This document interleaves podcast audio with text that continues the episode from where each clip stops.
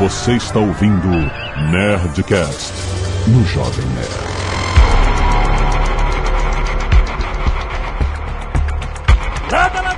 Nerds! Aqui é Alexandre Antônio do Jovem Nerd. Eu tô gostando desse negócio de interpretar outras pessoas no RPG. Aqui é o Caio Gomes e hoje eu tô esperando só pra ver o que o André vai falar. Aqui é o Atila e eu não sei que história de loira é essa que vocês ficam falando por aí, não.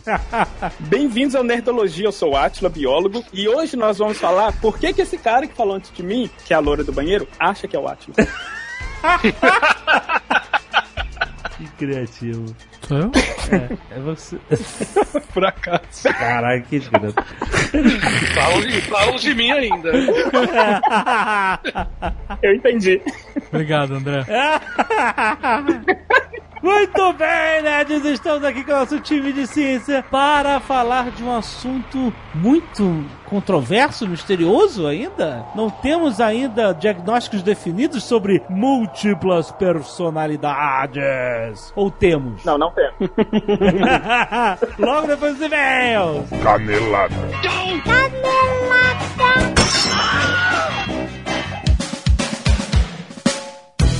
Muito bem, acabamos para mais uma semana de e-mails e caneladas do Nerdcast. Vamos. Azagal, a Nerd Story está com a campanha Breakout! Ó. Que é simplesmente camisetas que estão acabando. Sacou? Tá acabando, estoques reduzidos, a gente quer eliminar e elas querem fugir. Elas querem fugir e o cliente paga apenas R$ 39,90 por camisas que estão dentro da promoção Breakout. Eu não posso nem falar com as suas camisas porque isso tudo varia muito com o tempo. Varia de acordo com o que tá justamente finalizando o estoque que a gente quer queimar para começar de novo. certo? Então olha só, nerdstore.com.br barra promo Breakout é o link que você pode ver diretamente quais são as camisetas que estão nessa mega promoção por R$ 39,90. Você vai aproveitar e levar a sua, rapaz! Clica aí, Nerd Store, a maior loja nerd do Brasil! Azaghal, sexta-feira é dia de Nerdcast há 11 anos. 11 anos fazendo Ah. essa bodega. Caraca, cara, inclusive sempre que a gente vai a eventos como a Campus Party e tal, as pessoas vêm falar com a gente que são ouvintes há 5 anos, há 6, há 8, até há 10 anos. Cara, muito obrigado a todos vocês que já são ouvintes há muito tempo, vocês já sabem, vocês já conhecem, já, já faz parte da sua sexta-feira o Nerdcast. E por causa desses 11 anos, agora nós temos muitas histórias espetaculares. Sim, os melhores momentos. Estão aí eles, inclusive, reunidos nos programas 50, 100, 150, 200, 250, 350, 450, 550. Aham. E esses momentos estão agora sendo apresentados aos poucos, todas as sextas-feiras, em formato de vídeo no YouTube. Ah! É o Nerdcast Stories. Aê! Exatamente! Nova atração no nosso canal, rapaz! Muito bom. O que é o Nerdcast Story pra você que não sabe? Tem muita gente que já sabe, tem muita gente que já tá assistindo. Aham. Pra você que não sabe, é uma atração que é publicada toda sexta-feira, 10 horas da manhã, com drops dos melhores momentos dos melhores Nerdcasts. Olha aí. Então já excelente. teve a história do Não Pensa do Diabo que o Diabo aparece, já teve Bariátrica Selvagem, já teve Ele é bom com pauzinho, Ele é bom no pega-pau. Essas histórias clássicas, clássicos novos, clássicos antigos é, do Nerdcast, a gente pega esse trechinho de até 5 minutos, em uma média de 3 minutos, e anima Aham. uma arte do pessoal do Estúdio 42, com áudio original. Ó. parece que é tipo coisa, mas é, é só isso mesmo.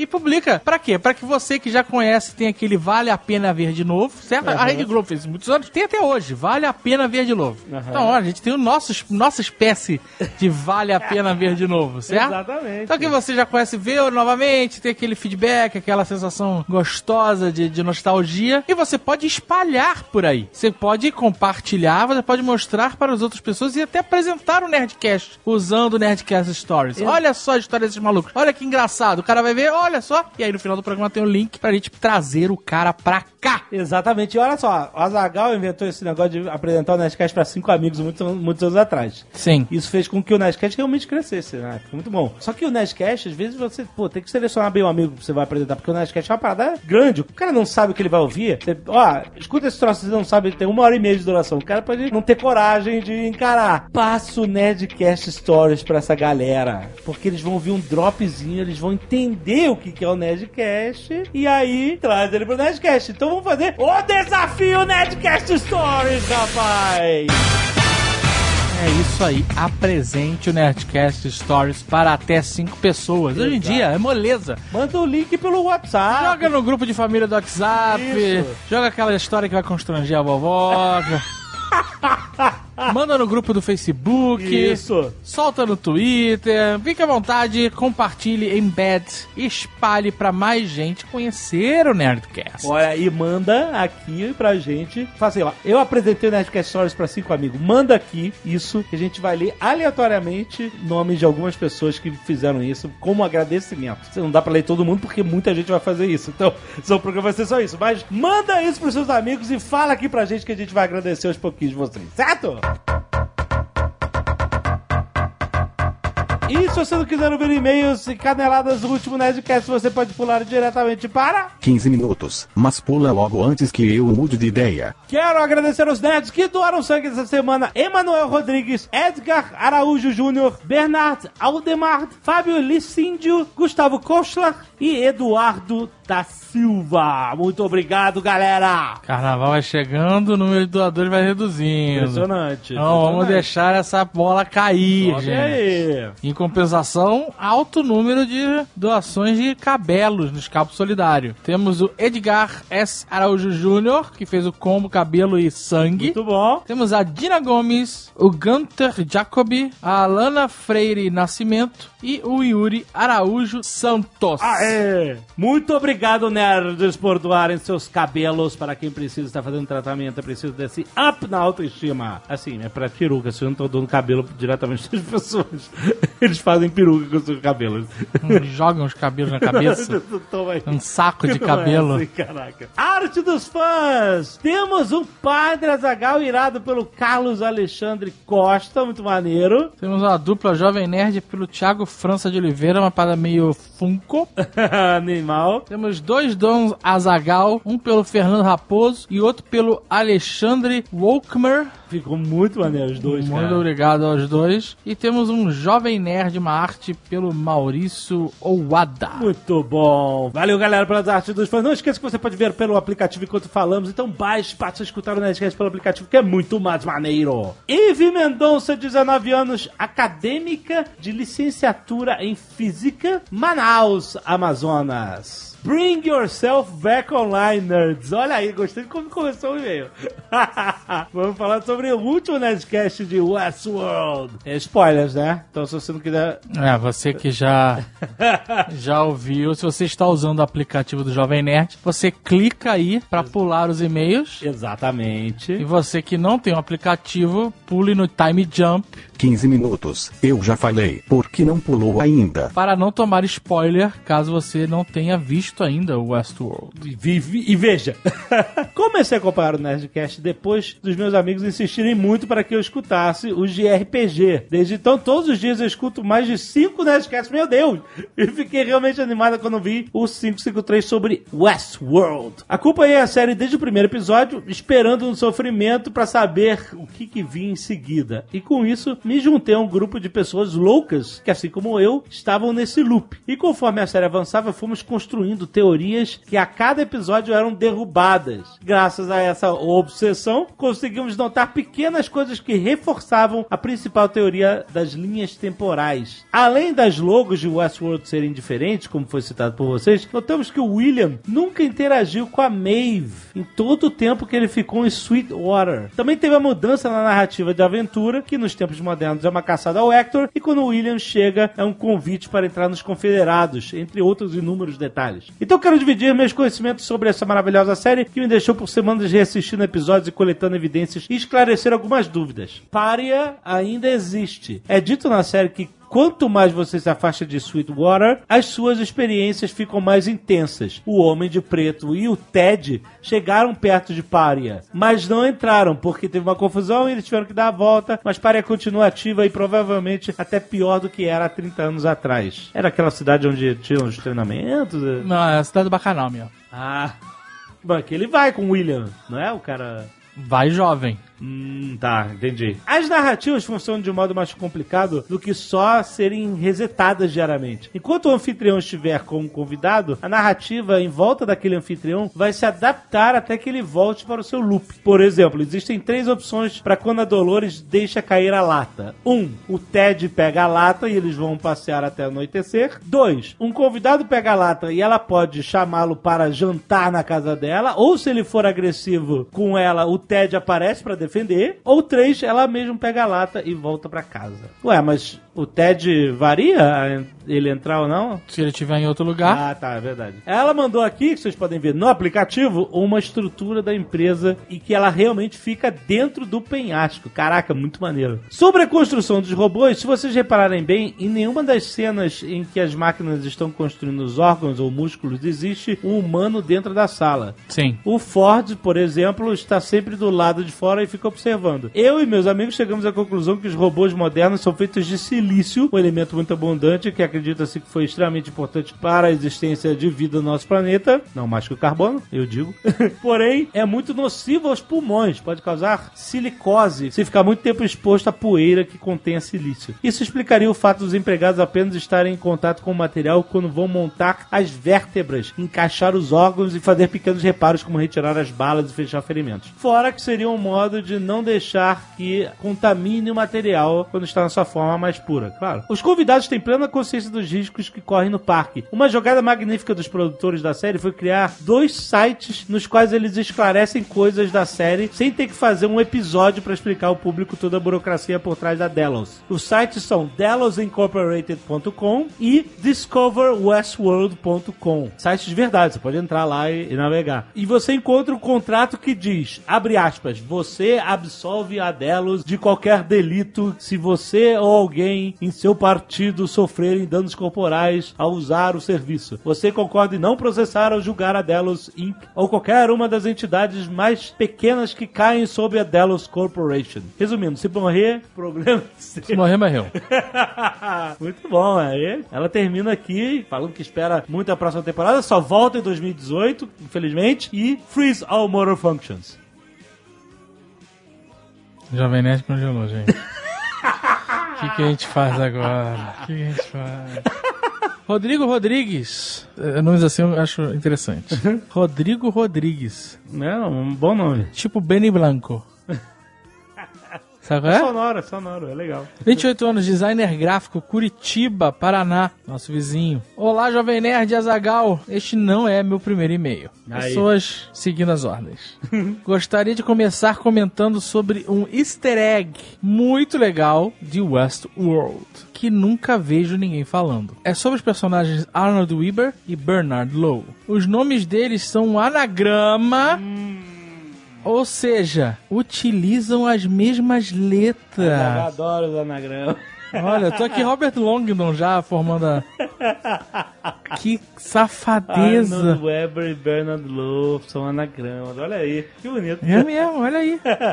Que interessante, Dr. Anthony Hopkins. Olha aí.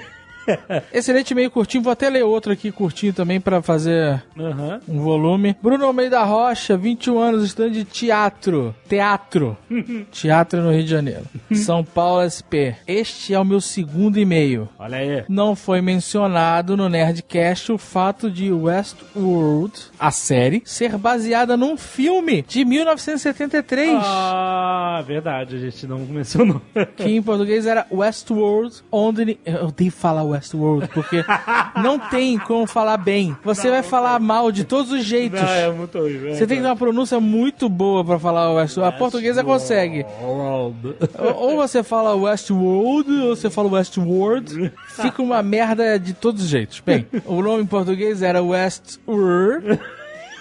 Onde ninguém tem alma. Olha aí. E era um filme escrito e dirigido pelo Michael Crichton, nosso grande escritor de Jurassic Park, de tantos outros livros que viraram filmes. Excelente. E ele acrescenta aqui que logo na primeira cena é confirmado que existe, além do Parque Westworld, É. o Homa World. Ah, olha aí. Que é explicado como um mundo luxurioso. Ah, claro. É isso aí. Já tem pra onde ir. Já tem, já vou comprar meu ticket.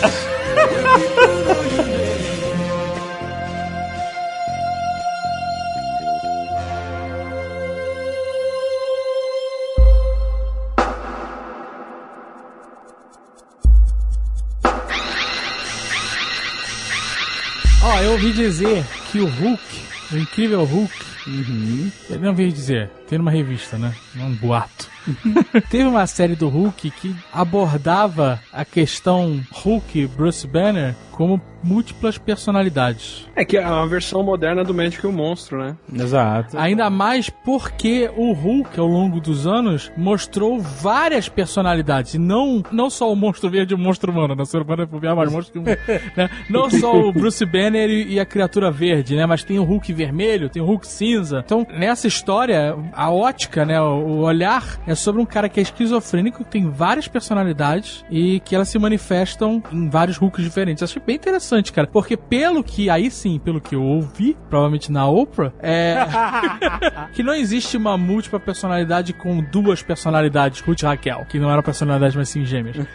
mas que quando a pessoa tem múltiplas personalidades, é uma porrada. Casos de duas personalidades só são, na verdade, os mais raros. A lá Tyler Durden, né? É, exato. Que normalmente são Não, muito verdade- mais personalidades. É, não, isso é verdade mesmo. E assim, eu acho que pra começar a gente tem que definir esse, o que a gente chama de personalidades múltiplas. Na verdade, é o, é o que a gente chama de desordem de identidade dissociativa. Não sei se é assim que a gente pode traduzir, mas vou chamar assim. E que é, uma, é, um- é um escape. Você- Você não pode ter achei só distúrbio duas, de, de identidade dissociativa, né? Distúrbio de identidade dissociativa. Isso. Eu não tinha falado distúrbio, não? Não sei. Acho que você falou desordem. Era o meu outro eu que tava falando. É, Ai, caraca. vai ter isso o programa inteiro, sorry. Mas então, e o próprio nome já diz, como é um, é um transtorno de identidade dissociativa, é basicamente o, o seu sistema cognitivo tentando se separar de alguma situação que ele não gosta. E como uma situação que geralmente você não gosta, ela tem várias facetas, você acaba tendo diferentes dissociações para um mesmo trauma, vamos dizer assim, e essas diferentes dissociações acabam criando diferentes personalidades. Então, por exemplo, eu não tô falando que a personalidade múltipla é só causada por um trauma, não, mas é um dos casos mais comuns. Desculpa, André, até um pouquinho antes, assim. Dissociação é uma coisa que já acontece com qualquer um numa situação traumática, né? Tipo, aquela experiência de estar fora do corpo, ou de não Sim. ser você que tá passando por aquilo, né? Sim, na verdade a gente tem, em termos fisiológicos, por exemplo, quando você tá lá trabalhando, você dá aquela viajada na maionese e depois, opa, calma, eu tô, tava trabalhando. Isso é um tipo, fisiologicamente, é a mesma coisa que acontece. E quando você tá dirigindo e não lembra como chegou no lugar? Isso, na verdade, é, é mais processamento automatizado. Então, coisa que a gente faz muito frequentemente e, e acaba entrando para um sistema do nosso cérebro que é um sistema mais automático. Porque até para economizar energia, do tipo, olha, como eu não preciso ficar prestando atenção em cada movimento que eu tô fazendo, por exemplo, para dirigir, eu não preciso, então, gastar recursos para isso. Então, eu jogo isso para o lado automático. Mas essa dissociação é mais do tipo, suponhamos que você sofreu um trauma. Pensa que alguma coisa acontece no seu ambiente que te lembra esse trauma, e quando eu falo lembra, pode ser até de uma forma meio inconsciente também. O seu sistema vai querer bloquear aquilo de alguma forma. E às vezes esse bloqueio, ele acontece de uma forma tão radical que você acaba tendo dois sistemas completamente diferentes. Então, sei lá, uma pessoa que é muito feliz, e aí no momento de felicidade acontece alguma coisa muito triste com ela. Toda vez que ela tá feliz, vai vir na, na consciência dela aquele momento triste. Aí ela vai tentar bloquear isso, e esse bloqueio vai, às vezes é tão radical que ela se torna uma outra pessoa, por exemplo, às vezes mais violenta, e separar daquele momento feliz que tem uma lembrança traumática para ela. Que E, pode de até novo, fazer outras memórias, né? Exatamente, que na verdade pode não, ele forma outras memórias. Uma das coisas mais bizarras de personalidades múltiplas é isso. Você tem manifestações das diversas personalidades e cada uma delas tem praticamente uma vida própria, tem lembranças próprias, comportamentos próprios e manias próprias. É, é, é como se você tivesse, eu costumo falar que agora, né, na- nessa era mais moderna, você tem uns celulares que você pode colocar vários perfis. É, é como se você tivesse uma pessoa só com vários perfis e, e para cada situação ela, ela aciona um perfil diferente. E geralmente esses perfis não se comunicam entre eles muito bem. Tem esse ponto também. Mas sabe uma coisa que eu acho engraçado, e eu não sei se existe explicação ainda pra isso, é que eu consigo entender você ter diversas personalidades. Cada personalidade tá numa área do cérebro cérebro que você, cada uma delas se apresenta numa hora. Mas ao mesmo tempo, cada personalidade tem memórias diferentes que não são acessíveis pelas outras. Isso para mim parece uma coisa engraçada, que parece que são duas coisas diferentes, memória e personalidade, mas cada uma delas é como se tivesse um cérebro, entre aspas, completo para cada uma dessas personalidades. É, Mas você também algum- consegue formar memórias quando você tá bêbado, por exemplo, que você não lembra quando você tá sóbrio, né? O hardware é o mesmo, assim, o aparelhagem que a gente usa para formar memórias é a mesma. E então, assim, para qualquer uma das personalidades, ela está usando o mesmo cérebro. A questão toda é que às vezes ela usa para uma memória X e às vezes ela usa para uma memória Y. E, e essa- como essas memórias, essas personalidades estão dissociadas, elas não se comunicam entre si. Então é como se você tivesse um liquidificador. O, o seu liquidificador você pode fazer, sei lá, um suco de beterraba ou você pode fazer um- uma limonada. O, E a, o, aparelho é o que mesmo. monta é outra, né? Exatamente, É uma questão da resultado biografia que também, né? De quem você se conta que você é, né? E uma das principais características da personalidade múltipla é perda, não perda, mas a dissociação da identidade. Então, assim, memórias, as nossas memórias, a gente não percebe isso, mas elas são muito ligadas à nossa identidade. Assim, eu consigo lembrar coisas que têm a ver comigo, com a minha identidade, André. Se eu dissocio dessa identidade, eu vou ter dificuldade de lembrar coisas que têm a ver com essa minha personalidade e as outras coisas que eu for vivenciando quando eu estou com essa personalidade dissociada, ela vai formando outras memórias e uma outra pessoa, uma outra persona. É isso que eu ia perguntar, porque o que, que é que define que eu sou eu? O que, né, a pessoa, qualquer pessoa é ela mesma. Porque quando você vê a pessoa com Alzheimer, eu sei porque meu avô morreu de Alzheimer, ele, teve durante 20 anos, é, eu vi a progressão toda, né? Até o momento em que ele não falava, não fazia nada, entendeu? Ele, ele não, não existia mais uma persona ali, era um corpo vivo, mas não existia ninguém. A nossa identidade ela é formada a partir das memórias, das experiências que a gente tem. Então é por isso que, quando você vai olhar o desenvolvimento do ser humano, desenvolvimento da criança, por exemplo, uma criança, ela não tem uma identidade. A gente costuma falar assim, olha, essa criança já tem uma personalidade, porque ela já tem algumas manias. Uhum. Mas ela não tem ainda uma identidade. Ela ainda não se identifica com aqueles comportamentos que ela tem. E a Uhum. gente, como adulto, a gente se identifica com alguns comportamentos. Então, por exemplo, eu sei que se eu estiver esperando numa fila para pagar alguma coisa e alguém furar a fila, entrar na minha frente, como eu sei de experiências passadas, como eu reajo naquela situação, a minha identidade é do tipo, eu não vou ficar com raiva da pessoa e xingar a pessoa. Então, esse comportamento é associado à minha pessoa. Então, eu identifico esse comportamento com a minha pessoa, então essa é a minha identidade, a minha identidade de não brigar com alguém, por exemplo. Quando você tem uma, uma dissociação dessa identidade, a pessoa entra na sua frente, isso não te remete mais a você falar, olha, eu não vou brigar com aquela pessoa. E se você tiver numa personalidade 2, que é uma personalidade que não vai lembrar que você é uma pessoa que não briga, aí você vai começar a brigar com aquela pessoa. E obviamente você vai começar a formar uma outra identidade do tipo, olha, quando alguém for a fila, eu vou lá e vou brigar com essa pessoa. Então, formação de identidade, na verdade, está muito ligado às nossas experiências Hum. e muito ligado a como que a gente lembra dessas coisas e liga essas coisas à nossa existência. E isso é completamente perdido quando você tem, não completamente perdido, mas é completamente dis- dissociado quando você tem distúrbio de personalidades múltiplas ou de identidade dissociativa. É, mas aí, aí é isso que acontece. Eu vi, por exemplo, eu vi na Oprah também, olha aí. uma, um caso de uma mulher americana que tinha. Ela tinha uma filha e tal, mas e a filha ajudava ela a viver assim. Por quê? Quando ela tinha a mudança, vamos dizer, a mudança de personalidade de uma pra outra, ela não lembrava das coisas da primeira. E ela não lembrava depois, quando mudava de novo. Não eram só duas, eram várias, né? É como qualquer caso. E ela não lembrava do que ela tinha feito enquanto estava vivenciando uma personalidade. E aí a, a psicóloga dela sugeriu que ela começasse a passar e-mails entre as personalidades. E ela começou a fazer isso, começou a ajudar na terapia dela, entendeu? Ela se entender melhor e, e, enfim, não pirar, o cacete e tal. Não, não pirar não, porque já. Talvez Mas- não pirar tantos outros. É, então, mas era um caso justamente que a pessoa não tinha essa mesma. Tipo assim, ó, virou, não sei o que eu tô aqui, eu tô fazendo aqui, não sei. Onde é que eu tô? Entendeu? E, e você foi até ali. Tem um filme que não é engraçado, tem um filme que não é isso, é sobre é, amnésia, né? Qual é o nome do filme com. Ah, não vou lembrar, whatever. Mas então, o. o... Trocou da personalidade do Dave pra do Alexandre no meio do assunto, foi isso? I hate you. Where would you be without me?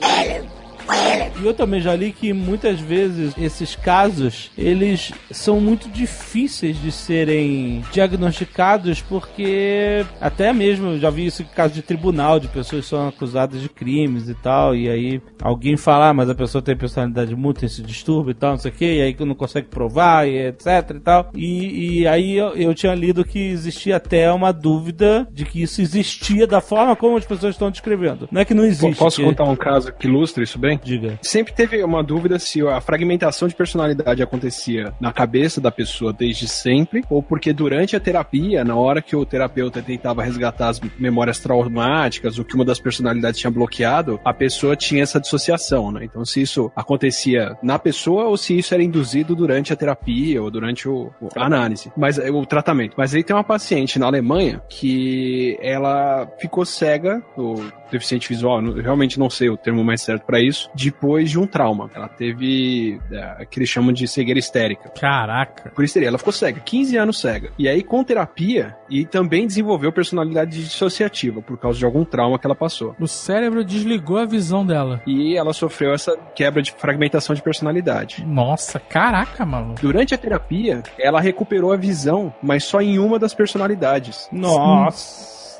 Sério? Nossa! Caraca, a cabeça do ser humano é uma parada muito escrota, né? Mas aí eles colocavam ela na máquina de ressonância magnética e na hora que ela tava nas outras personalidades, o centro visual do cérebro tava desligado. Nossa, Não que, cara. tipo, ela não. Ela, ela falava que não tava vendo e podia estar vendo alguma coisa. Não, tava desligado. Quando ela tá numa personalidade, essa parte do cérebro liga, quando ela não tá, ela desliga. Que loucura, cara. É um E pouco mais pra entender- fisiológico, assim. É, e só para entender a analogia disso, é o seguinte: imagina que o seu cérebro é um lugar que é cheio de caminhos para você chegar em vários lugares. O caminho ele tá lá, mas alguma personalidade, quando uma personalidade um, toma conta desse espaço tem vários caminhos, ela bloqueia um certo caminho e fala assim: não, por aqui ninguém vai passar. Então, por exemplo, provavelmente esse centro da visão, que é o nosso centro da visão é a parte um pouquinho acima da nossa nuca, que a gente chama de lobo occipital. Provavelmente tem um, um pathway, um, um caminho que, que manda processamento para lá, que a personalidade simplesmente bloqueia. Ela fala assim: ó, não, aqui nesse caminho ninguém passa mais. Mas aí quando ela tá na personalidade 2, esse bloqueio sai, essa barreira sai, e fala assim, "Não, agora você pode entrar aqui. Então por isso que algumas dessas pesquisas, quando elas utilizam ressonância magnética e tenta ver o que está acontecendo em termos fisiológicos, em termos do cérebro físico, você consegue ver que essas coisas são muito reais. Agora, qualquer diagnóstico de doença psiquiátrica, ele não pode ser tomado como um diagnóstico puramente fisiológico, puramente físico. Não é aquela coisa que você vai ao médico, ele tira a sua temperatura e fala, ah, realmente você está com febre, deixa eu te dar esse remédio. Porque... Você pode depender da imagem, né, por exemplo. É, Exatamente. E isso acontece porque qualquer doença, qualquer desordem psiquiátrica, desordem mental, ela tem várias que a gente chama de comorbidades. São várias outras doenças que têm manifestações parecidas, é que fica difícil de ser dia- diagnosticar. Então, por exemplo, pessoa que tem personalidade múltipla e pessoa esquizofrênica, os sintomas são muito parecidos. Então é muito difícil você falar assim, não, realmente essa pessoa tem personalidades múltiplas ou ela é simplesmente esquizofrênica. Então, geralmente eles utilizam de pesquisa com neuroimagem para tentar dissociar isso um pouco, mas você nunca vai ver um diagnóstico do tipo, olha, realmente 100% de certeza essa pessoa tem Fiz a tomografia aqui e o diagnóstico é esse, né? isso. Você nunca vai ter esse tipo de diagnóstico com qualquer tipo de desordem mental. E não só distúrbio de personalidade, não. Você pode falar de autismo, qualquer tipo de desordem que tem a ver com o nosso sistema mental. Ele, você não vai ter um diagnóstico que é 100% claro e que você não pode provar com imagens ou com um exame puramente fisiológico. Ainda tô chocado com o cérebro que desliga o campo visual conforme a personalidade, cara. Caraca. Isso realmente me deixou bolado. Esse caso da cegueira é meio assustador. Existem outros casos registrados onde existe uma diferença tão grande do comportamento do cérebro em cada uma das personalidades, porque, Eu posso te contar um dos tem- mais famosos aqui? Vai lá. claro, Tem o caso de um cara que foi preso na década de 70, acho que em 78, um sujeito de 23 anos chamado Billy Milligan, que foi preso por ter estuprado três alunas de uma universidade. E ele foi preso por uma denúncia anônima por uma ligação. Aí prenderam o cara e foram ver o que, que era o passado dele, né? Aí teve série de traumas na infância e por aí vai. E quando foram fazer o exame dele, descobriram pelo menos 10 personalidades dentro dele. what? É, é, assim, é comum um número relativamente alto. E uma dessas personalidades era uma mulher chamada Adelena, ou Adeline, que era uma lésbica de 19 anos que assumiu a culpa pelo estupro. What? E o mais louco, uma das outras personalidades era um menino de 9 anos chamado David, que foi quem fez a ligação. Como é que é? O número da polícia estava anotado no bloco de notas. Foi uma das personalidades que fez a ligação pra denunciar o que a outra tinha feito. Caraca, cara.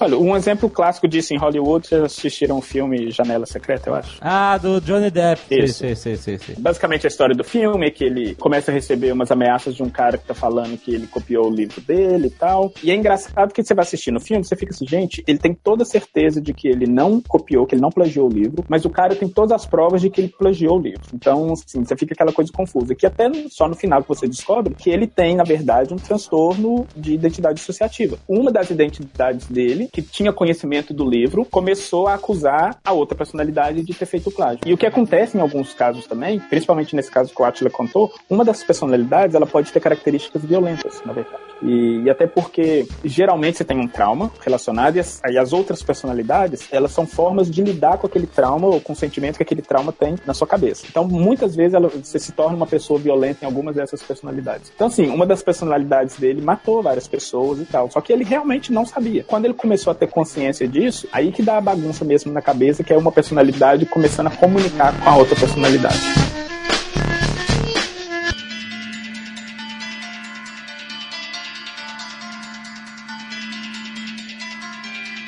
A minha pergunta agora é: como a gente sabe que a gente não tem múltiplas personalidades, então? Mas a gente tem. Para! O tempo inteiro.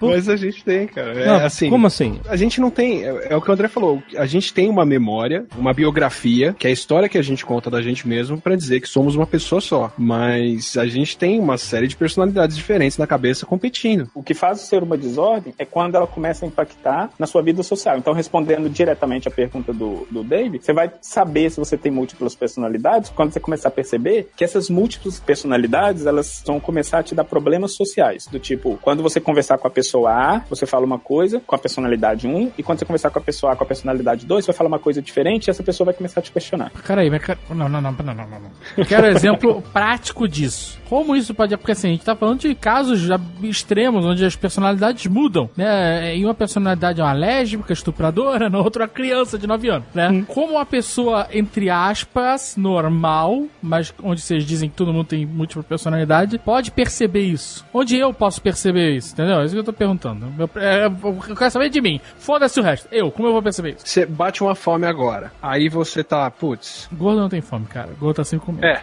tá certo. esse é o ponto. Você você fala, putz, eu não devia tomar um sorvete agora. Mas aí você tem aquele canto da cabeça que fala, não, vai lá, só, só hoje. Toma um rapidinho. Pega lá. Você já tem dois ou três centros na cabeça competindo por quem vai resolver se você toma sorvete ou não. Que hora que nós combinamos? A gente tinha falado que ia lá naquele supermercado da esquina. Que hora que a gente tinha falado que a gente ia fazer isso? Vocês lembram? Não começa com esses mind tricks teus, não, cara. que mané, que mind trick é esse? Não, tô- a gente não tinha combinado de ir lá no supermercado? Não, não, eu não vou cair nesse mind trick aí. tu guarda isso no teu chat do Google. Você tá vendo que você acha essa situação extremamente estranha? É assim que você vai descobrir se a pessoa tem uma múltipla personalidade ou não. Porque ela vai começar a agir no mesmo meio social, falando de coisas que não tem nada a ver com aquele meio social dela. E você vai Mas dizer começar que pessoas dessa forma. esquecidas têm múltipla personalidade, é isso. Não, mas não, calma. Mas esquecido, por exemplo, você pode esquecer uma coisa que você já falou com alguém. Aí essa outra pessoa, até por um meio social assim, ela vai te lembrar daquilo, vai falar assim, não, realmente ela falou isso antes. Mas se a pessoa começa a falar uma coisa que realmente não fez parte daquela interação social, daquele grupo social, você vai começar a perceber que aquilo tá esquisito. E isso que o Atila falou Você- é o. se pode você falar. tem um sono muito longo e aí você acorda todo machucado e alguém tava falando de, de luta ou de um clube que você não pode nomear, pode ser o caso. E isso que o Atila falou, da gente ficar deci- tentando decidir o que fazer, é um exemplo clássico de que a gente tem realmente várias personalidades. E essas personalidades, é engraçado que elas são muito influenciadas pelo nosso contexto. Então, por exemplo, se você está muito cansado, você trabalhou muito, você vai tomar certas decisões que são muito diferentes das decisões que você tomaria que te identificaria como uma pessoa. Então, por exemplo, vamos dar o exemplo da comida de novo que o Atila falou. Se você se considera, se tem a sua identidade, é se considerar uma pessoa centrada que sabe tomar decisões e que tem poder de não cair em tentação, se você quiser, se tá fazendo um regime, você quer comer um bolo de chocolate, você vai virar e falar assim, não, não vou comer o bolo de chocolate. Ou você é um vegetariano você- e aí você não vai comer carne, né? Isso. Agora, se você tá muito cansado, por exemplo, você vê um bolo de chocolate, aí você vai ter agora duas personalidades falando, olha, você não pode comer o que você se prometeu, e a outra falando assim, olha, quer saber de uma coisa? Foda-se, você tá cansado e come, você merece. E você vai lá e você come. Então, assim, isso a gente tem na nossa cabeça o tempo inteiro. De vez em quando, essas duas coisas que ficam competindo, elas se dissociam de uma forma tão extrema que elas não se conhecem mais. Então, você vai ter um ser que vai comer o bolo quando ele quiser, e você vai ter um ser que não vai comer o bolo quando ele quiser, e se eles não vão se conhecer. Então, você vai virar pro cara que comeu o bolo e vai falar assim: olha, você não comeu desse bolo ontem. Não, eu comi. E você vai virar pro outro que comeu o bolo e ele não vai lembrar daquilo. Então, basicamente, você vai ter duas ações numa pessoa, vamos dizer assim, normal. Ela vai lembrar de uma da outra e você vai ter uma situação extrema em que essas duas ações não vão ser nem, não vão nem entrar no, no, no sistema racional da pessoa. Ela não vai simplesmente saber da existência dessas duas coisas. E a gente tá falando só de duas, mas como já foi falado aqui, é muito comum, é muito pouco comum, na verdade, ter só duas. Então você pode ter vários comportamentos completamente dissociados e um não tendo um, uma ligação com o outro, a não ser que vem da mesma pessoa, física, da mesmo, do mesmo corpo. Mas isso geralmente depende de um trauma anterior, alguma coisa muito forte que faz o cérebro tentar proteger algumas memórias, né? Ou é. afastar, né? É, da mesma forma que esse caso que o Attila contou, que o cérebro bloqueou o, o, processamento visual, ele vai bloquear algumas memórias. E às vezes esse bloqueio ele acontece de uma forma tão forte que ele acaba montando outras personalidades. Mas o interessante é o seguinte: o transtorno de personalidade ele é um bug de uma função boa do cérebro, porque a gente esquecer certos traumas é bom, isso é bom, mas de vez em quando ele acontece de uma forma tão radical que vira um transtorno. É, o Atila falou que até o sonho mesmo, né? A gente esquece, né? Talvez com uma medida de, de segurança da memória, né? A gente não confundir sonho com realidade. Né? E assim, até na verdade, se a gente for entrar nesse mérito do sonho, tem muita coisa ainda para ser desenvolvida em termos de pesquisa de sonho, mas uma das vertentes, principalmente na psicologia, em relação à, à compreensão de sonhos, é isso. Você tem algumas, não personalidades, mas alguns desejos que você tem. Eu não gosto de falar desejo porque lembra Freud. Uhum. cravings, você quer falar cravings? É isso? Não, você tem, não, você tem algum, vamos, eu vou colocar ações. Você tem uma dessas personas, de Squat ele tá falando, de uma que ela quer comer bolo, mas não pode porque tá fazendo a dieta. Então você tem uma desses conflitos que geralmente eles se resolvem no sonho. Ah, não tem esse conflito comigo não. Não tem esse, ai, comi um bolo no sonho, que delícia, tô saciado. Não tem isso não, cara. não, mas o lado que se deu mal na realidade vai ser o lado que geralmente vai se dar bem no sonho. Então, sim, o lado que se deu mal na realidade que não comeu bolo, geralmente no sonho ele vai comer pra caralho. Eu já sei que eu era amigo do George Lucas. E aí eu tava dando dicas de Star Wars pra ele. Aparentemente ele ignorou. Eu já sonhei com uma pessoa, disse pra ela que sonhei, mas disse que tinha esquecido o sonho. E não tinha esquecido. Como é que é? Ah, sim. Ah, você só você falou que só lembrava que tinha estado com aquela pessoa. É. Mas que esqueceu o resto. É. Mas você não tinha esquecido. Não. Não é, sei que sonho foi esse.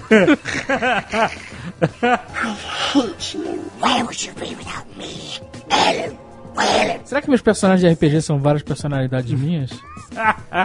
Certamente. Já, o Google já falou que o Ozob. O Ozob é o Azagal que não precisa pagar conta. Exatamente.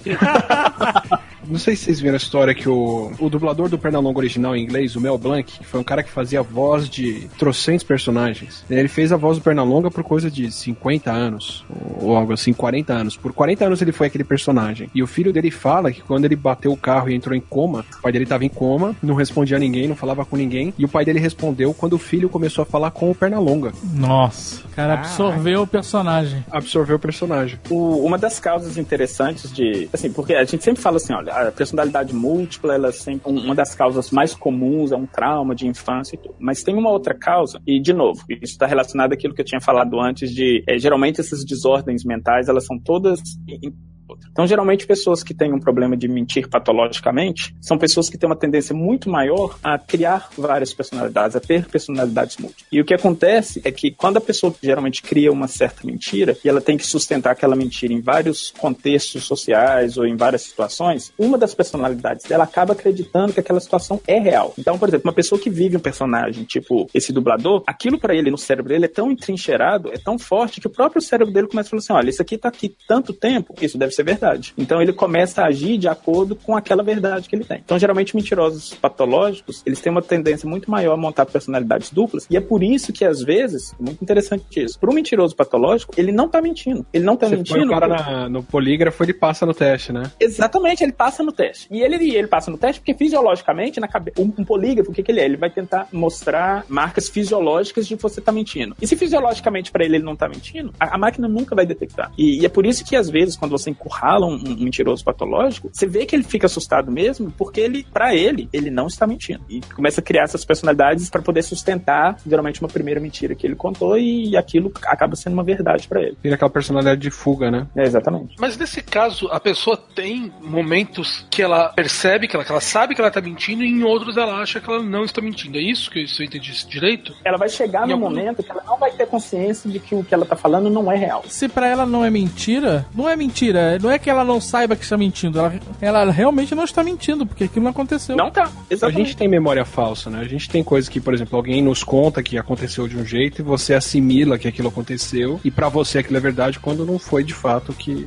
A mentira patológica, na verdade, é a criação da, é a autocriação da memória falsa. Porque o que, o que faz a gente criar memórias falsas são expectativas que a gente tem com relação a alguns ambientes. Então, deixa eu dar o exemplo da pesquisa clássica disso. Eles mostram uma sala de aula que tem um celular em cima da mesa. E alguém entra nessa sala e leva esse celular. Mostram essa cena para as pessoas. Eles mostram a cena da sala de aula. E depois eles perguntam para a pessoa, falam assim, "Vocês viram alguém entrando? Eles falam assim, não, não vimos. Aí eles viram uma segunda parte e falam assim, vou te mostrar algumas pessoas. Quem que você viu passando perto da sala antes? Aí eles mostram uma pessoa branca e uma pessoa negra. Geralmente, as pessoas identificam a pessoa negra como sendo uma pessoa que passou perto da sala mais do que a pessoa branca. Só porque o contexto está envolvendo um roubo e contextualmente dentro da, da, da- da nossa sociedade, as pessoas associam mais negros a roubos. Pra, aquilo, pra ela aquilo faz mais sentido, né? Pra ela aquilo faz mais sentido. Então ela acaba criando essa, essa falsa memória por causa dessa expectativa que ela tem. Então ela realmente começa até meio que lembrar, não, realmente eu lembro desse cara passando aqui perto dessa sala. Sendo que na verdade ele nunca passou. E o mentiroso patológico, ele começa a falar algumas coisas, que aí ele começa a criar certas expectativas com relação àquilo que ele falou. Então ele vai ter essa mesma criação dessa memória falsa. Ele vai começar a lembrar mesmo coisas que, não, realmente isso aconteceu. Sendo que na verdade não aconteceu, mas ele acha que aconteceu porque ele criou tanto essa mentira de falar que aconteceu, que pro cérebro dele aquilo se torna uma verdade. Não, não é aí. Você quer ver uma coisa interessante também com relação a essas expectativas? Ah, Se você vira, pede pra alguém descrever como que foi a noite lá num restaurante que ele foi. Aí o cara descreve, ah, eu cheguei no restaurante, eu sentei, pedi minha comida, comi, tava uma delícia, pedi a conta e fui embora. É uma história normal? aham. Exatamente. Eu falei que eu paguei a conta? Falou. Não falei. Não,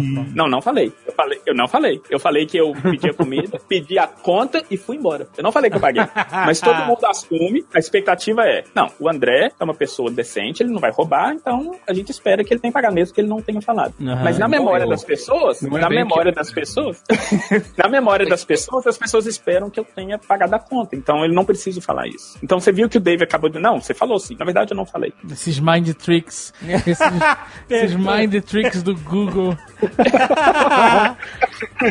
E aí, se você estivesse fazendo um teste, fizesse entrevista com todo mundo, fala assim, o André pagou a conta, pagou. Todo mundo dizia, pagou a conta, ele falou que pagou a conta. Exatamente. Todo mundo pode esperar que eu pague, mas se você perguntar assim, o André falou que pagou a conta, a maioria das pessoas vão falar que sim. Sim. Mesmo é, eu não falar. Não falando que pagou a conta, que pediu a conta. né? Pois é. Tem uma pesquisa bem legal em, em memórias falsas que a mulher chegava para as pessoas e falava: então, lembra quando você. Pra, pra gente que foi pra Disney, né? Então, quando você tava na Disney, você lembra de ter abraçado o Pernalonga? Ah, Então, me conta, como é que era o Pernalonga? Ah, ele tinha o pelo cinza, ele era fofinho, ele era macio, não sei o quê. Ah, bom, só que não tem Pernalonga lá, né? Mas, Exato, exato.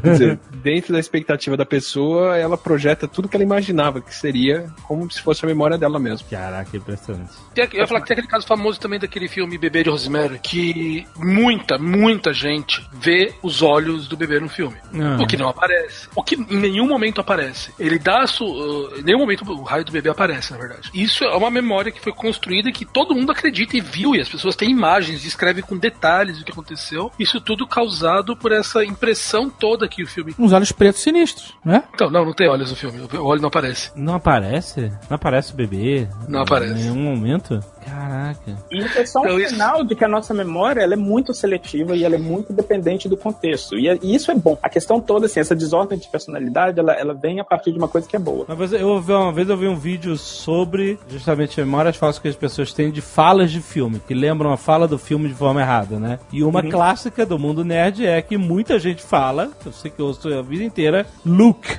I am your father. Sendo que o É Darth verdade. Vader nunca falou Luke, I am your father. Ele fala I am your father. Ele nunca falou Luke, I am... E todo mundo lembra da frase. É, é uma, é uma memória falsa coletiva, que essa ideia é de todo mundo, mas muita gente tem, entendeu? E isso é real até com relação ao conhecimento. A gente acha que sabe certas coisas, mas quando alguém pergunta, a gente não lembra. Deixa eu fazer um teste rápido. Só que vocês têm que prometer que ninguém vai colar. Tá bom, vai. Todo mundo conhece a empresa que eu trabalho. Pode falar qual é? Eu já falei duas vezes. Pode sim. André trabalha no Google. Exatamente. Então eu aposto que todo mundo usou o Google hoje, certo? Certo. Aham. Sem olhar na página. Quais são as cores das letras do, do logotipo? Hum, ah, ordem. Na ordem? Fudeu. Nossa, sei. agora Tá vendo? Todo mundo vê o símbolo, sabe? E se eu perguntar, por exemplo, se eu perguntasse antes, todo mundo conhece o símbolo, o, logotipo do Google? Todo mundo sabe, claro. Quais são as cores então na ordem? Não, ninguém A gente sabe. não lembra desses detalhes. A nossa memória é muito seletiva. Aposto que um designer que trabalha no Google, por exemplo, com isso provavelmente ele vai lembrar disso. Porque pra ele é uma memória que é importante ele lembrar por causa do trabalho dele. Agora, vai ver todo dia eles trocam essas cores e eu não reparo. É, se trocarem, a gente não repara também. É por isso que tem muita gente que fala que, né, esses julgamentos com testemunha e, e tudo mais é muito falho, né? Porque a pessoa. Cara, reconhecer a pessoa naquela linha de acusados é o teste mais falho que existe. É foda. E às vezes tem uns casos de inocentes que sofrem com Quando a pessoa vê alguém naquela fila de reconhecimento e se convence de que aquele é o criminoso, todas as memórias que ela tiver dali pra frente vão envolver aquela pessoa. Exato, e isso vai usar ser usado como prova contra o cara. Ah, um caso famoso, não, não com esse tipo de acusação, mas foi no acidente do Eduardo Campos, na eleição de 2014, onde alguma pessoa falou que viu o avião caindo com fogo. Com fogo, é. Ele não tinha fogo. Todo mundo começou depois disso, que estava perto, começou a falar: Não, eu vi fogo saindo. Já foi. E aí, alguns dias depois saiu o vídeo de um prédio que filmou o avião caindo e não tinha fogo nenhum. Aí agora pensa nessa situação de uma forma muito radical, em que as pessoas começam a falar certas coisas e começam a agir como se aquela coisa fosse verdade. Pronto, a gente tem um, um- um transtorno de personalidade dissociativa, de identidade disso- dissociativa, porque aí a pessoa ela vai convictamente acreditar naquilo e vai agir como se aquilo fosse verdade, e sem conhecimento da outra. Mas isso é uma forma diferente, não é você sendo outra pessoa. É se você assim? acreditando numa verdade e agindo de forma que aquilo. Não, mas a, isso, a forma radical disso, você vira uma outra pessoa. A forma radical disso, ela vai criar uma outra identidade. Você vai começar a se ver relacionado a uma verdade e não a outra. E como é que você cura isso? Na verdade, cura não tem, mas você tem isso que eu acho que o Dave comentou antes, que é essa, você pode fazer terapias para tentar diminuir o impacto social que isso tem. Eu não falei nada, não vem botar coisa. Vem com memória falsa pra mim, não. Alexandre falando do e-mail. Não vem com esses mind, esses mind tricks. Pois é, essa comunicação entre essas personalidades é uma, é uma forma de, de, de, de se manter, vamos dizer assim, são com relação a essas outras personalidades que você não tem como conhecer. Essa questão de mandar e-mail e até anotar, por exemplo, quando você for fazer alguma coisa, você anota que você está fazendo aquilo e quando a outra personalidade tomar as rédeas, você vai ler e você sabe, olha, então isso aqui está acontecendo no ambiente porque o meu outro eu fez isso aqui, ó. Aí, Você tem que tentar assim, trazer isso meio que para consciência. Há 100 anos atrás, isso com certeza era uma possessão, né? É, claro. Até hoje, algumas pessoas acham que isso é possessão. Eu tenho um amigo que ele fez uma pesquisa com famílias de pacientes com esquizofrenia. A maioria dos familiares de regiões mais isoladas e pobres no Brasil, por exemplo, eles acreditam sim que é uma, é uma possessão e que é algum tipo de, de manifestação sobrenatural. A questão dele, da pessoa não lembrar certas coisas ou da pessoa ter delírios. Um dos Não, quadros. baixou a loira do banheiro nele e não foi Exatamente, exatamente. Um dos quadros, olha, um dos quadros, como o. Acho que foi o Alexandre agora que falou, do avô que morreu de. Foi Alzheimer. Aham. Uma das características dos estágios finais do Alzheimer, a pessoa tem delírios. É muito comum. Então, e um dos delírios mais comuns é delírio de perseguição. Então, assim, a pessoa começa realmente a achar que tem pessoas tentando matá-la. O meu pai tem isso. O meu pai tem esse quadro, então, assim, de vez em quando ele à noite acorda falando: gente, me socorre, socorro, ele tá aqui pra me matar. E não adianta você tentar explicar que não é, porque na cabeça dele É real, né? é real. Passa cinco minutos, ele não lembra daquilo. Tanto é que se eu chegar pra ele e falar assim, pai, já, já foram embora, não estão te perseguindo, não, ele fala assim, o quê? Quem? Hã? Aham, acabou Ele já, já. não lembra mais que aquilo aconteceu. Já acabou. E E isso para quem não tem assim, um conhecimento mais funcional de como que a cabeça da gente funciona, isso é extremamente assustador. Que você vê uma pessoa conversando com alguém que tá perseguindo e cinco minutos depois a pessoa não lembra daquilo. Isso é assustador. Ah, e não só isso. Uma das coisas que a pesquisa mostrou foi o seguinte: as pessoas que têm essa personalidade dissociativa, geralmente, ou esquizofrenia, ou Alzheimer, elas têm uma, uma probabilidade muito grande de trazer memórias antigas. Então elas começam a lembrar de pessoas que, por exemplo, já morreram. Elas começam a meio que conversar com essas pessoas. Dentro do, de uma sociedade que acredita muito no sobrenatural, um prato cheio pra falar assim: não, lá, tem uma, um espírito aqui e essa pessoa tá conversando com o espírito. Sendo que na verdade é só uma busca de uma memória muito antiga. É, eu vi, eu vi um, eu vi um caso no Discovery Channel desses programas médicos que chegou uma paciente de família latina na, na emergência e ela tava agressiva, gritando e tal, e o cara falando, ela tá possuída, ela tá possuída, tem que chamar um padre, não sei o quê. Porque eles tinham, estavam trazendo essa cultura, e a garota realmente não tava sendo ela mesma, né? Ela tava agressiva, é aquele, é aquele negócio, né? Como se fosse realmente a possessão. E aí os caras, sei lá, doparam ela, meteram ela no, no- na tomografia, né? E ela tava cheia de calcificação de parasitas no cérebro. Que ela conseguiu comendo lá uma carne de porco, algum negócio assim e tal. E isso tava zoando a cabeça dela inteira, entendeu? Sim. E aí quando eles fizeram um tipo de tratamento lá e tal, acabou a parada. É, um- uma das manifestações disso é o que a gente chama de cisticercose cerebral, que é quando você tem a, a criação dessas calcificações desses cistos dentro do, do cérebro. E um, um das manifestações disso é exatamente isso, é perda de memória e você tem literalmente uma criação de uma personalidade completamente diferente daquilo que as pessoas na sua volta. É o cérebro, cara, é uma maquininha muito complexa.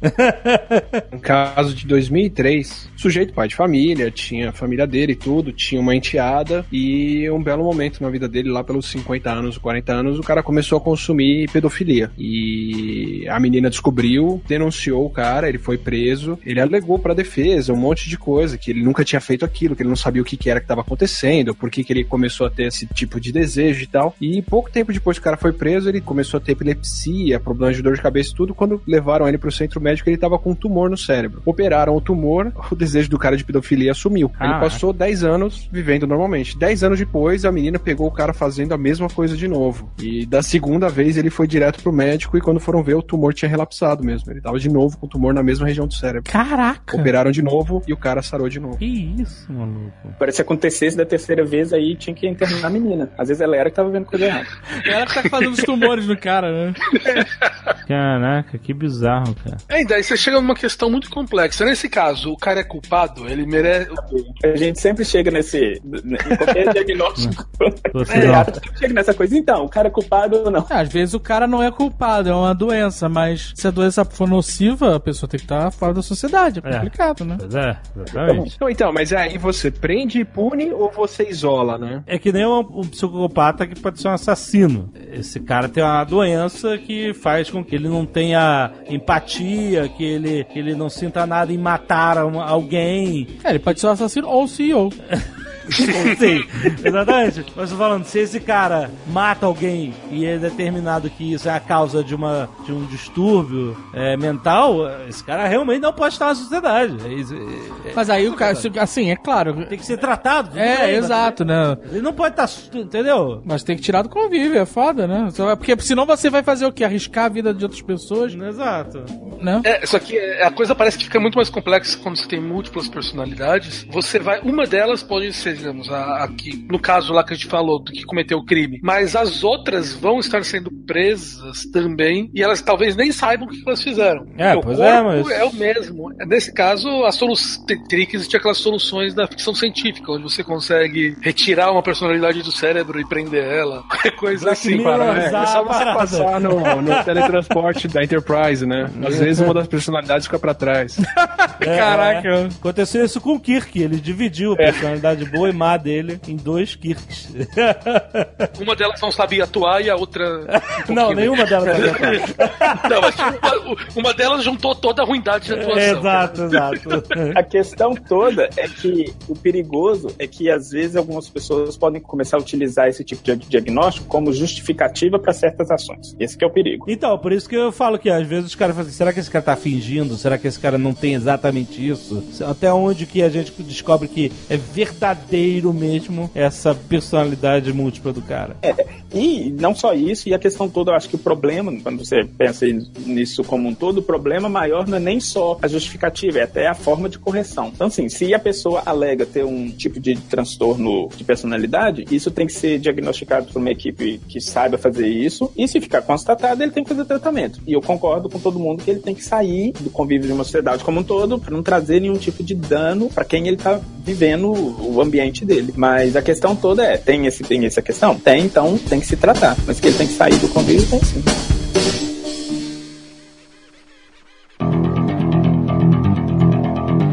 Você falou alguma hora que isso estava muito associado à esquizofrenia também, né? Porque pacientes esquizofrênicos podem ver outras pessoas que não estão ali, por exemplo, né? Escutar vozes e tudo É, mais. escutar vozes, esse tipo de coisa, né? Esses outros estímulos. Ah, o filme. Acho que a gente deve falar um pouco dos filmes que falam disso, né? Um filme famoso Uma Mente é, Brilhante. sobre Sua Mente Brilhante, exatamente, sobre John Nash, que ganhou o Nobel de economia, né? Ele era matemático. Eu fiquei chocado. Ele e a mulher dele morreram num acidente de carro, num táxi, dois anos atrás. É? Caraca, cara, que coisa absurda. Como é que o Einstein morreu? Não foi porque ele Pode- caiu na banheira e fraturou a Pode, cabeça? pode ter um momento babaca aqui? Eu nunca tive, eu acho. Qual foi o momento? Qual é? Eu conheci o John Nash pessoalmente. Caraca, sério? Sério. Que animal! Em que O circunstância? André conheceu vários nobelistas já. Ele deu uma palestra na, em Stanford, um- uma fala em Stanford, e eu fui vê-lo, consegui cumprimentá-lo, conversar com ele no final. E ele acha que você é imaginário. É óbvio que o filme vai representar a doença de uma forma muito mais plástica, né? Você, é, não sabemos exatamente como é que era, né? Se ele, tem uma hora que ele vê e fica ignorando e, e, a- e e as, as visões dele, né? As pessoas ficam andando, falando com ele, gritando com ele. A gente não sabe como é que era exatamente, né? Que funcionava na cabeça dele. Isso é um espectro dessa mesma coisa entre você ver uma pessoa e você ser outra pessoa? Não é muito espectro, é, é mais o que a gente chama de comorbidade. Tipo, uma pessoa que é esquizofrênica, ela tem sintomas que se sobrepõem aos sintomas da dupla personalidade, ou da múltiplas personalidades. Então, assim, não é que todo esquizofrênico tem múltiplas personalidades e quem tem múltiplas personalidades é necessariamente esquizofrênico. Mas os sintomas são muito parecidos em termos de escutar coisas e montar realidades paralelas. É, porque ele também tinha a mesma. Tinha mania de perseguição, aquela parada toda, né? Isso. O esquizofrênico ele tem um problema de atribuição também, não tem? Isso. Que a gente tem essa facilidade de pegar uma memória, por exemplo, que não era nossa e atribuir a gente, né? Tipo, ah, isso é meu. O esquizofrênico ele tem um problema contrário, de não saber atribuir à mente dele coisas que estão acontecendo com ele, né? Ele não tem esse- essa autoconsciência tão grande de saber que aquele pensamento, aquela voz é, é da cabeça dele, é dele. É ele que tá fazendo aquilo, né? O motivo pelo qual isso acontece é porque fisiologicamente, aí de novo, isso é aquela coisa assim, muito louca de, de como o nosso cérebro funciona. É, todo mundo só tá me escutando aqui porque tá saindo certas vibrações, tá saindo ar da minha boca, que tá vibrando o ar do ambiente, que tá indo, é, entrando no ouvido de vocês e todo mundo tá escutando. Na verdade, quando elas estão escutando, não está saindo mais ar da sua boca. Está simplesmente uma gravação do ar que saiu da sua boca. Exatamente. Vibrou o ar de volta. Vou colocar assim, então, a gravação tá fazendo uma certa vibração, isso tá entrando no ouvido, o ouvido Exato. ele, ele vai, ele vai transformar esse sinal físico em sinais elétricos, e esses sinais elétricos vão ser interpretados de uma forma X, vai te dar essa sensação de que você está escutando alguma coisa. O esquizofrênico, geralmente, ele tem esse- esses sinais elétricos sem o input físico. Então, assim, para um cérebro de um esquizofrênico, ele realmente está escutando alguma coisa, e não tem como você convencê-lo de que não. Porque se você Sim. colocar o cara numa máquina de ressonância magnética, o, o lobo temporal dele, por exemplo, vai estar lá cheio das coisas elétricas mostrando que ele está escutando alguma coisa. Mesmo vale pra visão. A mesma coisa. É, é, algumas pesquisas mostram, por exemplo, que pacientes que esquizofrenia, quando eles estão tendo os delírios visuais, o lobo occipital, que é essa parte de trás, um pouquinho acima da nuca, tá lá, super aceso, funcionando o tempo inteiro. E é por isso que, muito antigamente, eu já andei lendo que até hoje algumas clínicas fazem isso, o tratamento de choque, na verdade, era como se fosse o seguinte. Primeiro que a esquizofrenia em termos muito fisiológicos, é um curto-circuito que você tem no seu cérebro. Você está tendo impulsos elétricos em lugar que não precisa ter. Então, Uhum. Então, para você resetar o sistema, você dá uma carga de choque nele inteiro e desliga essa carga de choque, que aí essa carga de choque some nele inteiro. Então, por isso que o tratamento de choque era um tratamento efetivo, que eles achavam que era efetivo antigamente, porque o tratamento de choque é, na verdade, uma forma de vamos resetar o cérebro. Mas hoje em dia não se usa mais. Eu já ouvi falar de algumas clínicas que ainda utilizam, mas não tanto, porque Tinha voltado, né? Tinha voltado. Tinha voltado?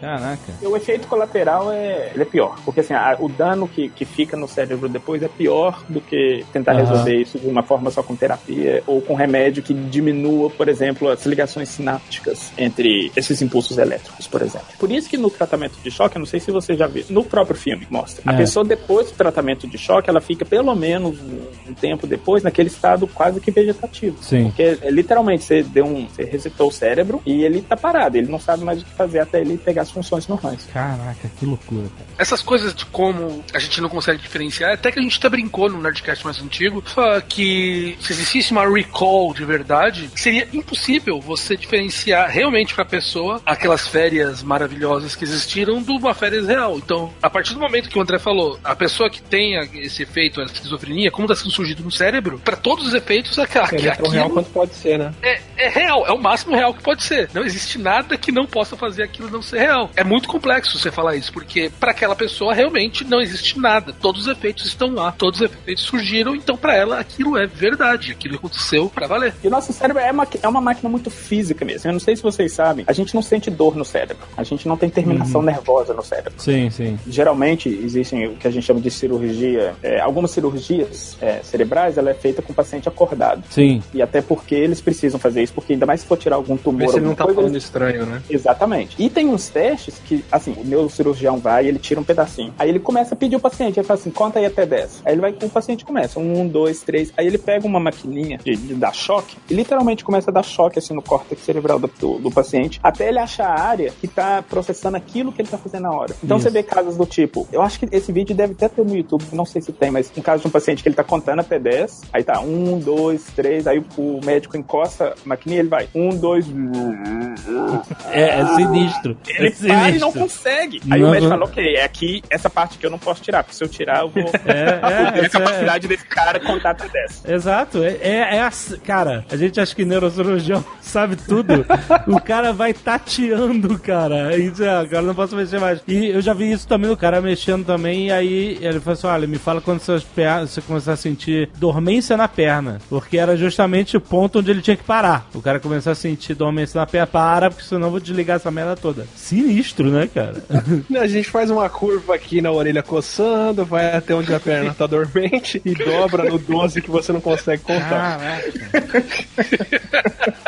Tanto que lobotomia, depois que eu descobri depois de muito tempo, que era um negócio que o cara enfiava uma agulha no cérebro pra desligar alguma área ali, né? Quebrador de gelo por cima do olho. Não, não, não me lembro Nossa, disso. nossa. Não me lembra disso, não me lembra disso. Ai. E aí ele dá uma porrada naquilo, ele desliga alguma parada e o cara fica. Não é, não é que o sujeito fica calmo depois, é que ele perde todos os impulsos. Ele, ele não foi bonzinho, ele simplesmente perdeu a vontade de viver. A vontade de fazer qualquer coisa, na verdade. Aham. Era muito agressivo. Tem um filme que fala disso, que eu não sei se eu posso falar porque vai dar um spoiler. de- Todos os filmes que lidam com personalidade dupla, é, tudo é spoiler, né? Porque tu não sabe, né?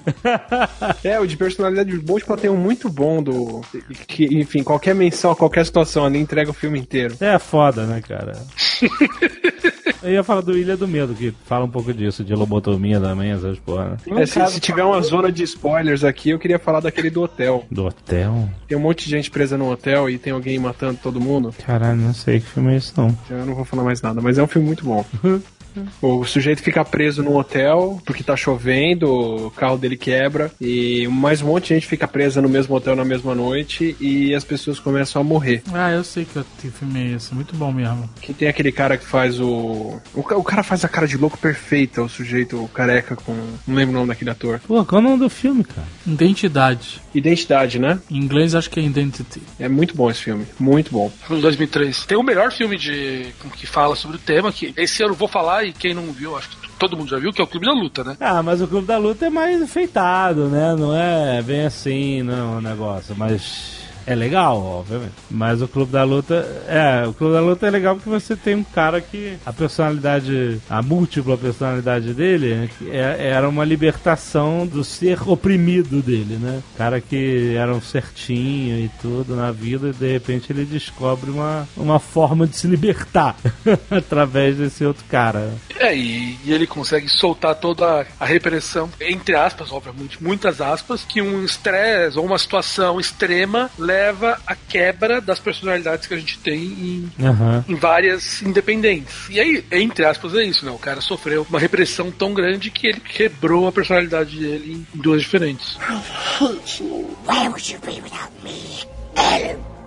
Eu vi uma, uma série do Moffat, o cara que faz o Sherlock Holmes, do Médico e o Monstro, que é bem legal até, mas dá uma pirada no final, que é sobre Não, personalidades então. múltiplas do Médico e o Monstro também. O Ilha do Medo é um dos melhores filmes do assunto, cara. É muito bom porque você fica acompanhando lá o detetive na, na ilha, na- no sanatório, e depois você descobre que na verdade era tudo um roleplay do médico dele, do psiquiatra dele, pra tentar trazer o cara pra alguma realidade, né? Porque ele ficava acreditando que ele era uma outra pessoa, porque ele tinha feito uma coisa horrível, e pra bloquear esse trauma, essa coisa horrível, ele, ele, ele justamente se transforma em uma outra pessoa, a pessoa que estava investigando aquela coisa horrível que ele fez. é um filme muito maneiro, assim, isso é um mega spoiler do filme.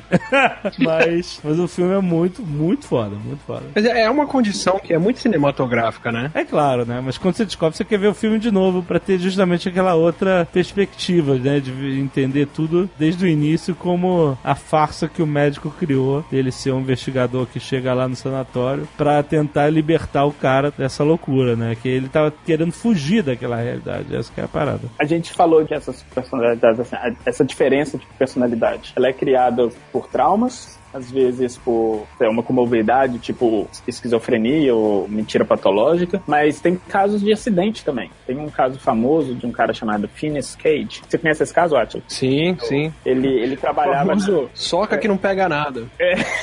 ele sofreu um acidente em que ele teve um... Eu não sei como é que traduz. Iron Rod. Era uma... É, o pé de ferro, uma pé, barra de ferro, né? É, e que literalmente no acidente entrou-se na, na região da, da face dele, assim, um pouquinho abaixo da maçã do rosto, e saiu na cabeça dele. Simplesmente atravessou É, o crânio ele dele. trabalhava numa mina e Isso. ele foi enterrar uma carga de dinamite pra explosão. E ele cavou o buraco, colocou um monte de dinamite ali e saiu surrando aquilo com a barra de ferro. Aí uma isso- hora o negócio explodiu na cara dele. E a barra cara de ferro veio de baixo pra cima e entrou pela bochecha dele e saiu pela cabeça. Mas saiu reto. Entrou e saiu. E o único, ah, o único dano, não tem sacanagem falar o único dano.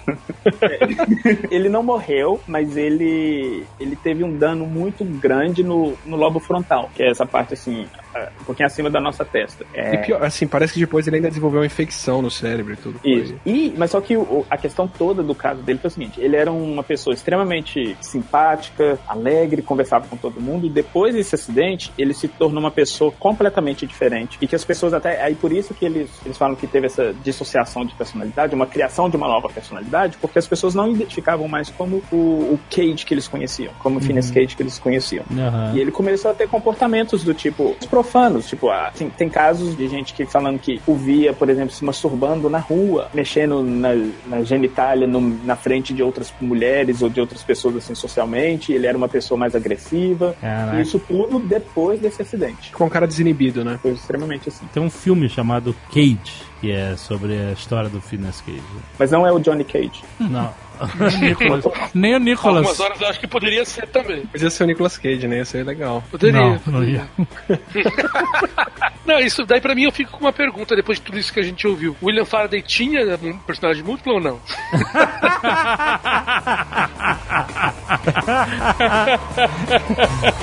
Chamar o Dr. André.